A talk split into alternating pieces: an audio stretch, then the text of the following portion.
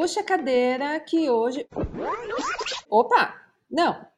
Vem pro sofá, que agora é a hora do dia de bebê brunch.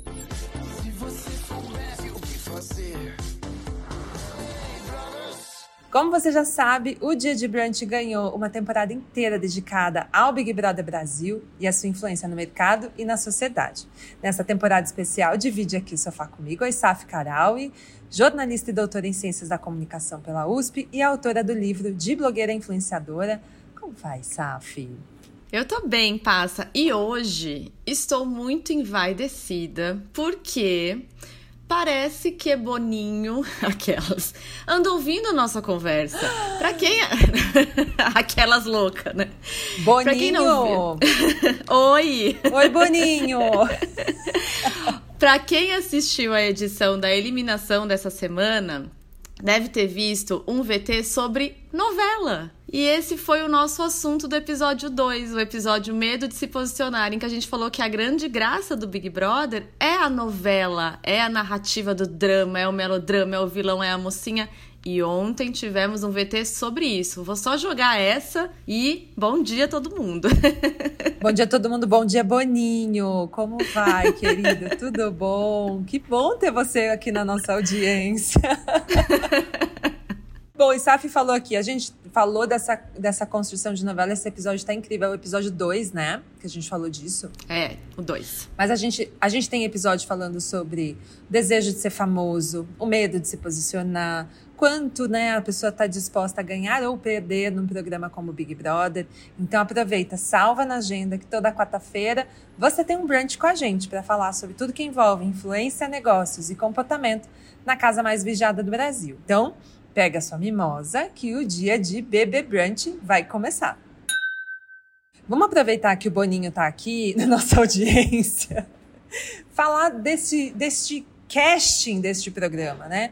Desde o começo do programa, a gente sempre vê a maneira como as alianças vão se desenhando entre os participantes. E a gente sempre espera, né, enfim, que se divida ali entre dois grandes grupos, que são aqueles que dormem em cada quarto, né, em cada grupo do canto da casa. Esse ano não foi diferente. A gente viu eles se dividirem entre o grupo grunge e o do quarto Lollipop, que aqui fora a gente já né, deu um apelido muito carinhoso, né, chamado Lolliflop. E flop, gente, vem do inglês fracasso, fiasco. E é sobre isso que a gente quer conversar hoje. Como que se dá esse flop? Por que, que esse grupo sofre tantas baixas a cada semana?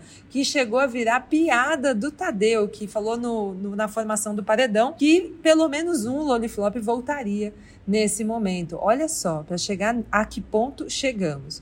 O que, que eles teriam então de tão ruim, gente? Por que, que eles estão desagradando tanto o público? E como tudo isso pode ajudar criadores e influenciadores aqui fora a não cometerem o mesmo erro. Então, hoje, no dia de Bebê Brunch, ficou meio Globo Repórter isso, né? A gente vai falar sobre o flop. E vamos conceituar, Isaf, o que, que é o flop para a internet? Você tem alguma definição para essa neodefinição, vamos chamar para essa palavra que hoje aparece no nosso vocabulário moderno dos influenciadores, dos criadores de conteúdo e agora dá nome para o nosso grupo carinhoso Loliflop? Passa e olha só, curiosamente, tem sim uma definição para pensar o flop. Na verdade, é, tem um grupo de pesquisa da Universidade Federal de Pernambuco chamado Grupo Pop. É um grupo que estuda comunicação e cultura pop. E entre as pesquisas que eles desenvolvem, tem uma pesquisa que discute justamente o flop na cultura pop. Lá eles estão pensando em música, então artistas flopados, entre muitas aspas. E aí eles vão dizer uma coisa que eu acho muito interessante para a gente pensar, que é o flop, a gente vai associar diretamente ao fracasso, claro. Mas se a gente pensa no universo do digital, a gente está falando de um fracasso com muita visibilidade. O que, que isso significa? A Katy Perry, por exemplo, é, há alguns anos ela lançou um, um, um, CD que foi considerado um grande flop. Mas se a gente disser que a Katy Perry é flopada, uma fracassada e uma desconhecida, a gente está alucinando um pouco. Então é muito curioso pensar nessa categoria do flop como um fracasso com muita visibilidade. porque o digital oferece muita visibilidade. Então é um fracasso para o qual está todo mundo olhando, é um fracasso para o qual é, sobre o que está todo mundo discutindo. Então é fracasso até a página 2. Mas aí eu tô falando desse universo da música pop que pode ser replicado no universo do Big Brother. Porque a gente fala do Loli Flop, mas eles vão sair da casa com muita visibilidade. Todo mundo conhece o nome deles, eles não vão ser apagados da história. Então é esse fracasso, vírgula, né? Tem um. Acho que tem uma distinção aí interessante pra gente pensar que o flop é esse avesso do sucesso, basicamente. É a outra cara da moeda do sucesso. Mas a gente também usa muito a expressão flop para o universo bem individual das redes sociais. Então, assim, uma foto que a pessoa publica e flopou. Até quando é, o Instagram parou de exibir o número de curtidas, por exemplo, uma das, das alegrias e das comemorações foi, foi bem, agora as pessoas não vão mais conseguir saber se uma, uma publicação flopou ou não flopou, né? Então a gente começou a trazer para esse universo super pessoal do flop como um pequeno fracasso, como uma vergonha, como o flop também tá assim muito atravessado por essa vergonha, por algo que se imaginava que ia dar certo e não deu. Mas falando assim, muito honestamente, não é um fracasso absurdo, né?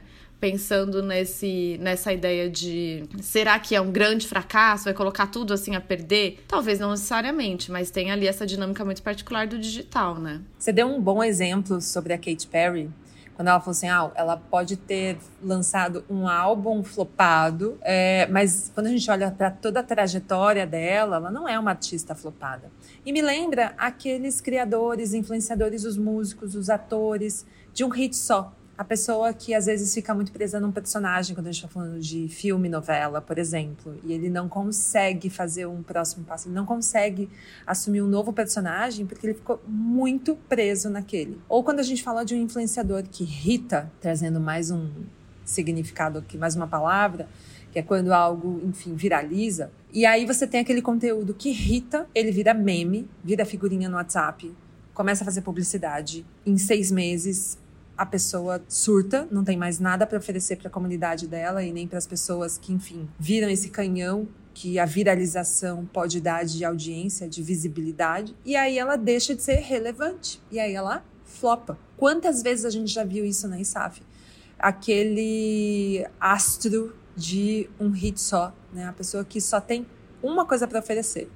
E sabe que eu e Saf estávamos conversando ontem sobre aqueles perfis que também são muito focados em falar só de uma coisa. E ela estava falando sobre os perfis de TikTok eu amei, que arrumam geladeira, né, sabe? Amo, gente. Todo mundo precisa de um perfil de arrumação de geladeira para chamar de seu. Antes de dormir, você coloca, fica lá assistindo os pimentões sendo guardados. Enfim, é muito relaxante, indico. Eu adoro Love Orgânicos, porque ele fica mostrando a horta, as mudinhas, entendeu? Olha a plantinha, olha que bonitinha.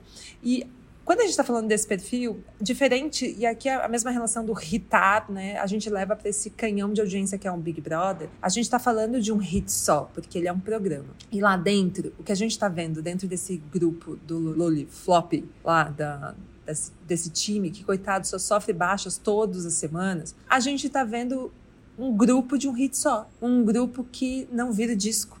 A gente pode usar essa expressão em 2022, será? Acho que dá, né? A gente tá vendo um grupo que não muda o tom, que é sempre a mesma coisa, não tem nem estratégia para lidar. Não pensa em algo novo, tá sempre fazendo a mesma coisa. E quando a gente desce isso e traz aqui para o mundo de fora, a gente olha para os influenciadores, especialmente os que se veem, ou que a gente também vê nesse cenário flopado, muitas vezes ele pode ter uma super trajetória, mas ele está flopado no momento. E isso é passível de reversão, e a gente vai falar disso daqui a pouco. Mas a gente também tem esse cenário de pessoas no mundo da internet que ganham visibilidade por um hit, especialmente por conta do TikTok. Ele vem, rita, vai pro programa da Fátima Bernardes, vai na Ana Maria, começa a fazer público. A gente vê essa jornada desse influenciador acabar em seis meses, né, Isaf? Porque ele depende, ele não é um criador de conteúdo, né? Ele depende exclusivamente daquele hit que ocasionalmente fez com que ele se tornasse famoso naquele momento. Diferente de qualquer outro tipo de situação, como da Katy Perry, que vem há anos construindo essa trajetória e vem lançando coisas boas, eventualmente coisas que não são exatamente o que o público espera. Mas uma vez eu ouvi uma, uma fala muito importante do Pablo Bispo, Ele é um dos produtores daquela de todo, enfim, de tudo da Glória Groove em que ele está envolvido. E eu vi uma fala dele num, num evento da Wired lá no Rio. O painel era como se produz um hit. Tinha o Xamã, tinha ele, enfim, tinha toda a turma ali. Toda a turma dos hits estava ali. E eles falavam sobre a fórmula do hit. E quando o Pablo tomou a palavra, ele falou assim: te contar que a fórmula para isso é você fazer o que você gosta e não necessariamente o que o algoritmo gosta ou o que a plataforma vai dizer para você que você tem que fazer ou só o que a audiência espera que você faça mas aquilo que você também está feliz fazendo. E aí acho que vem o equilíbrio na né, ISAF, da gente não ficar só pensando no público o tempo inteiro. Eu acho que os loliflops estão pensando. Vocês já viram quantas vezes eles falam? Ah, o público deve estar tá pensando. Ah, o público uhum. deve estar tá assim. Eles devem estar tá criando suposições de como o público está interpretando tudo que está acontecendo lá dentro, totalmente sem informação externa, e estão chegando a conclusões, enfim, estapafúrdias, e não estão conseguindo uhum. sair do lugar. E eles ficam ali presos num hit só, né, sabe? E também, enquanto você ia falando, Passa, pensei muito nos, no, nos criadores do TikTok, porque eles trazem pra gente uma questão para pensar esse hit muito diferente, porque até fazendo a analogia de novo da Katy Perry, se a gente pensa, por exemplo, em criadores de conteúdo do Instagram, a gente tem um tipo de construção que se dá muito centrada no criador. Então, a ideia de construção de comunidade, o Instagram beneficia esse tipo de relação. O TikTok não necessariamente. O TikTok tem um tipo de organização que a fama, vou usar fama como uma palavra genérica. A fama está centrada no criador no Instagram, enquanto no TikTok a fama está centrada na viralidade, na, na, capacidade viral do conteúdo. Isso é muito interessante para a gente pensar essa ideia de hit, porque o criador de conteúdo no TikTok, ele precisa o tempo inteiro reconhecer o que está bombando e pensar habilidades até algorítmicas, habilidades táticas, para conseguir fazer com que a produção que ele fez bombe, né? Então, ele precisa ler aquilo que está acontecendo no momento, precisa pensar ferramentas para fazer, claro, um bom conteúdo, mas o conteúdo vai viralizar sem esse aterramento no produtor. Não sei se eu tô fazendo muito sentido, mas assim, tanto faz quem tá produzindo. O importante é aparecer na página do For You e aquele vídeo circular o máximo possível.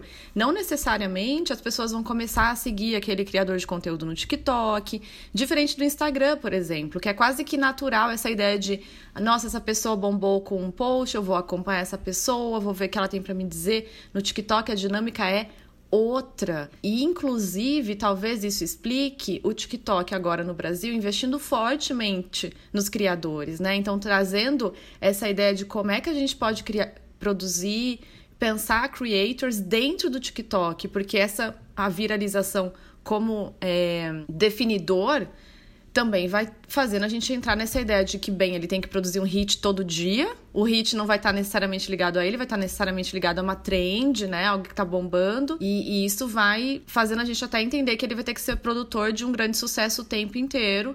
E, e, muda até, né, essa compreensão do que, que é flop, do que, que é sucesso, porque a ideia é diária, né? Enfim, então é interessante pensar também nessas distinções dentro das plataformas, né? Vocês devem se lembrar que a gente falou no episódio anterior sobre a criação de conteúdo só baseado em Hero, que é aquele conteúdo sempre muito premium e que não é sustentável economicamente nem mentalmente, nem sabe?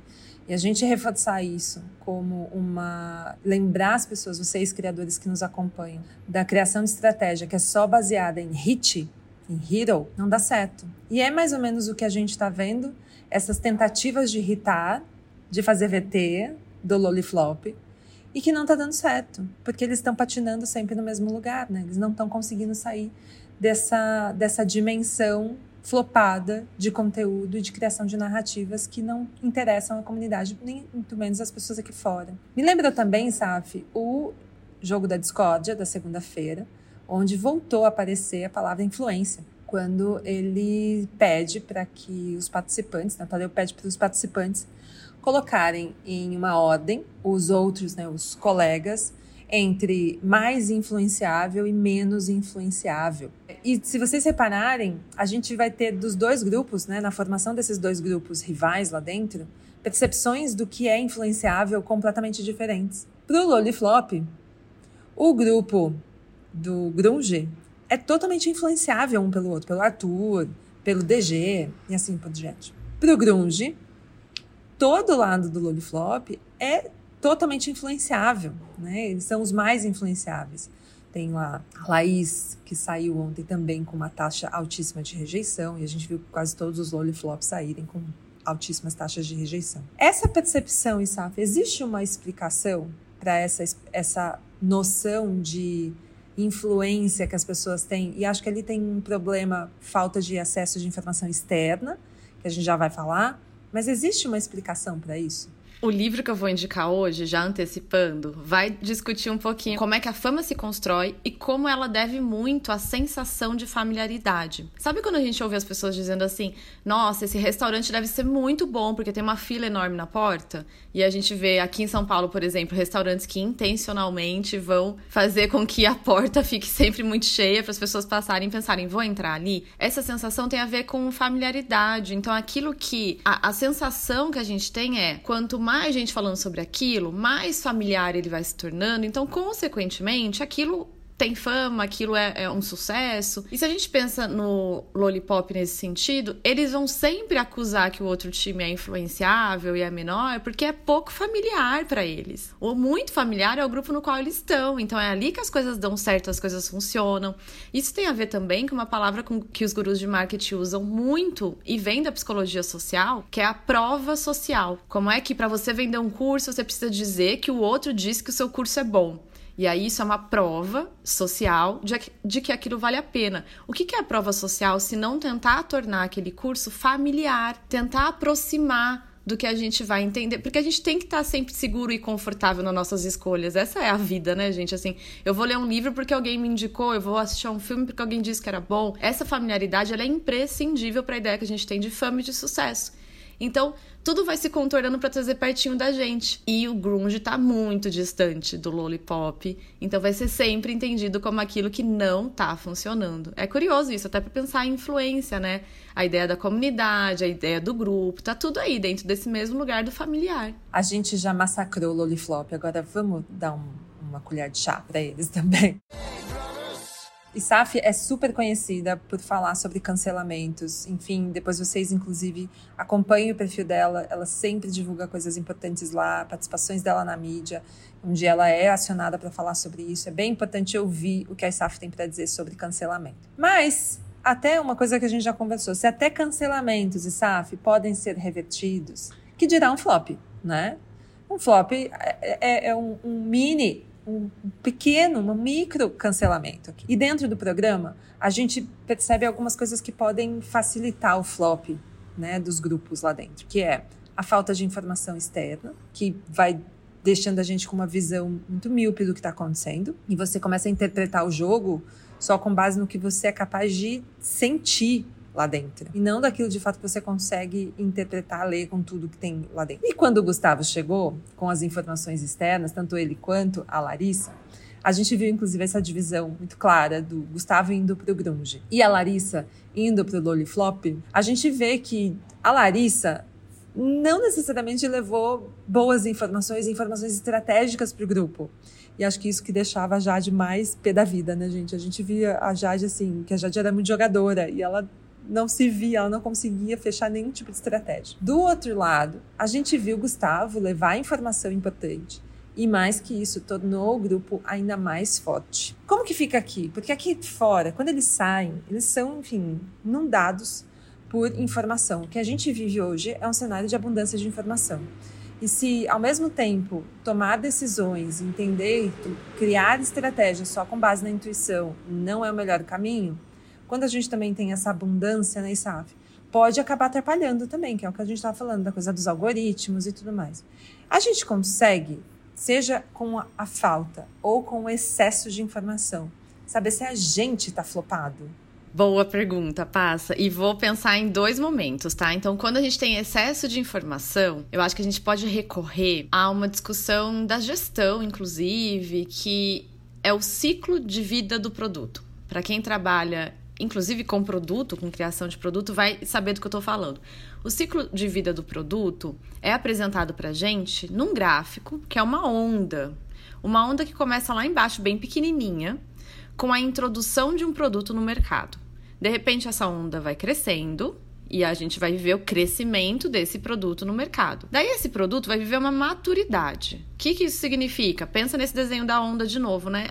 A onda vai lá alta, bem alta, e vai ficar por algum tempo ali naquele espaço de maturidade. O que, que acontece com a onda? Ela volta a ficar baixinha de novo declínio. Esse é o ciclo de vida do produto. Muita gente usa isso para pensar em gestão, para pensar em maturidade das empresas. Então a gente começa de novo com introdução, um produto entra no mercado, crescimento, maturidade, está bem estabelecido, todo mundo conhece, declínio. Olha como isso é tem tudo a ver com fracasso e com flop. Por quê? Se a gente tem um produto que a gente coloca no mercado e esse produto pode ser um criador de conteúdo, entendendo que a imagem dele é um produto, a gente não quer que ele viva declínio. Afinal, a carreira dele é isso. Então, o que, que a gente tem que fazer para evitar esse declínio do ciclo de vida do produto?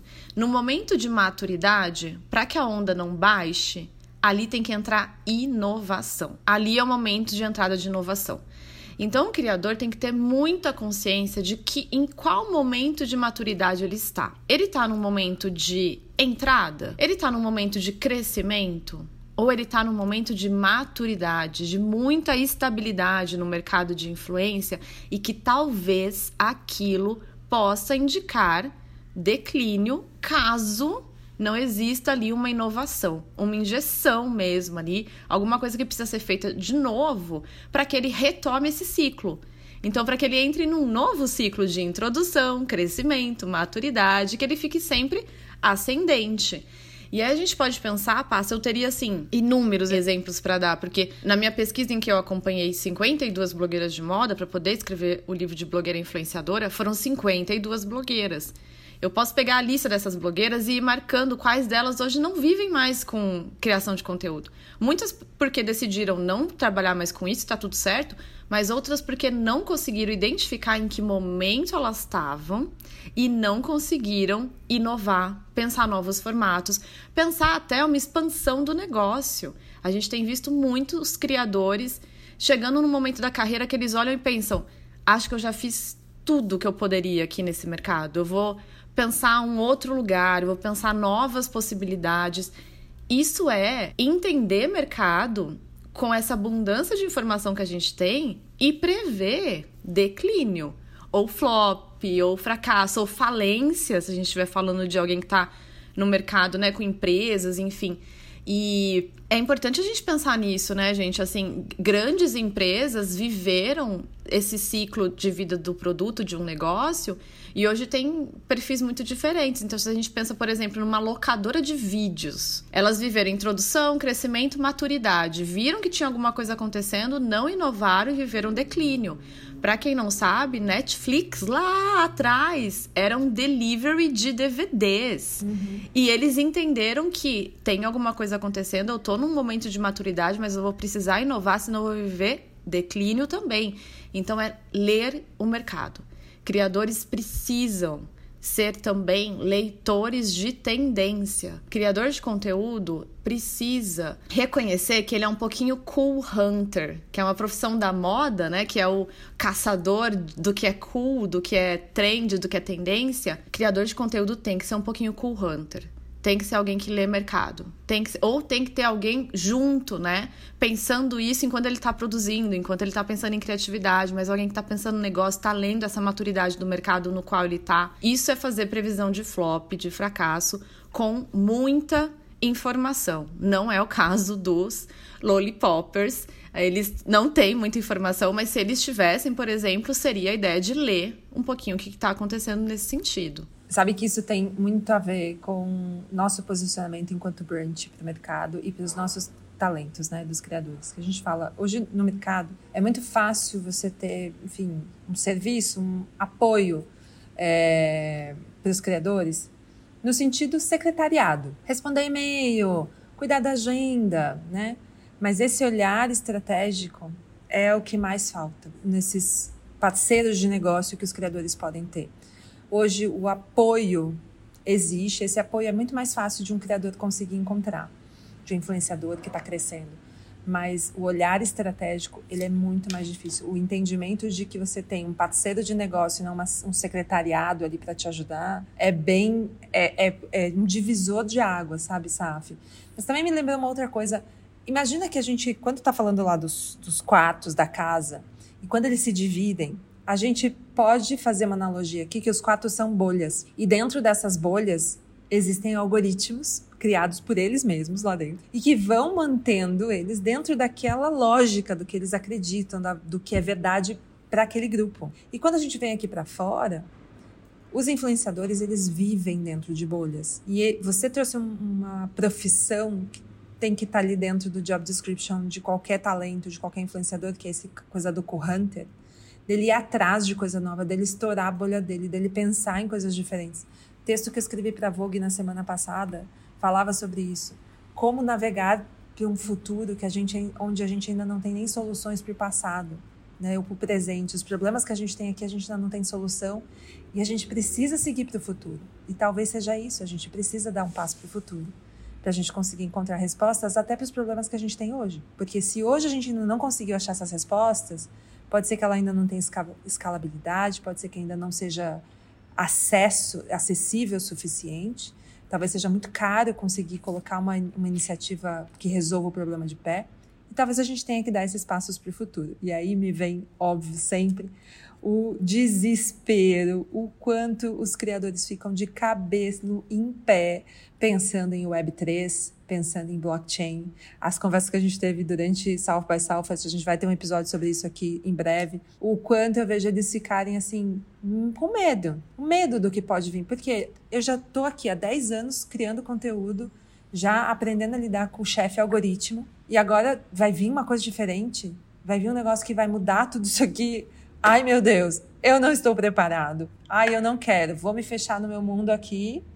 E é isso, você vai se fechar no seu mundo e pode dar certo? Pode dar certo.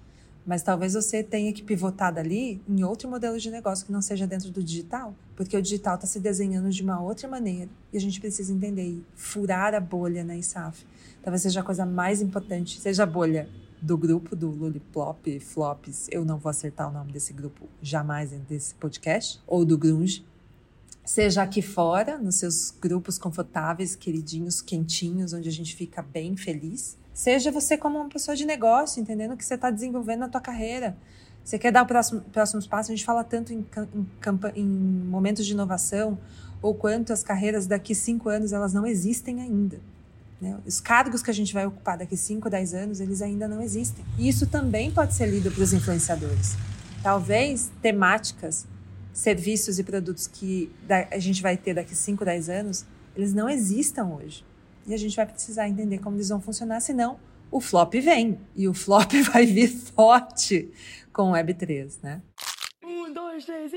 Esse é icônico.